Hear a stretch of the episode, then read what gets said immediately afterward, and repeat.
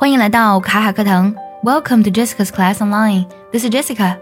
今天呢，分享一篇让我比较感同身受的英语美文。Pain，痛。我经常跟我的同学们分享，痛则痛，不痛则不通啊。这句话虽然从中医上讲呢是错的，但是呢，其实它讲的是我们学习的时候的一种感觉。如果学习没有痛感，那么这个学习一定呢只是浮于表面的，它并没有深刻的改变着你。学习英语也是一样的，当我们觉得某一个音呢练得嘴巴很酸疼的时候，那就说明呢你正在正确的道路上不断的前行。痛呢分为两种，physically and mentally，身体的疼痛还有心灵的疼痛。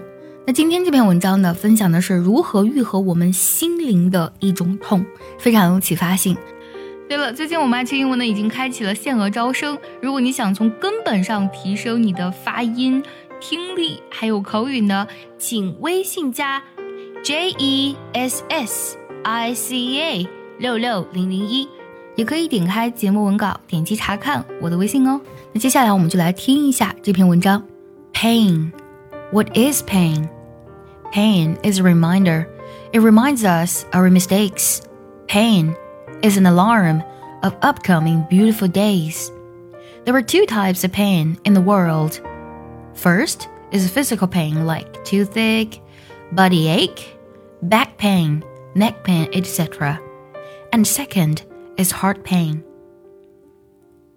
This pain has not any medicine yet. This pain is only reduced by bearing it. For the first time, when you face the pain, you feel like going mad. You cry a lot, try a lot, and after that, you will pray, and now you are on the right path. Everything created by God is for our benefit, so do as with pain. Pain is necessary.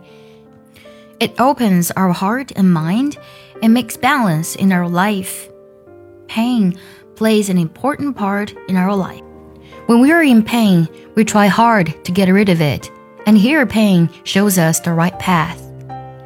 We become very conscious about our karma, which we always forget in our good time. Rumi says, These pains you feel are messengers. Listen to them. Some painful situations continuously happen until we learn a lesson from them, and every time it changes us.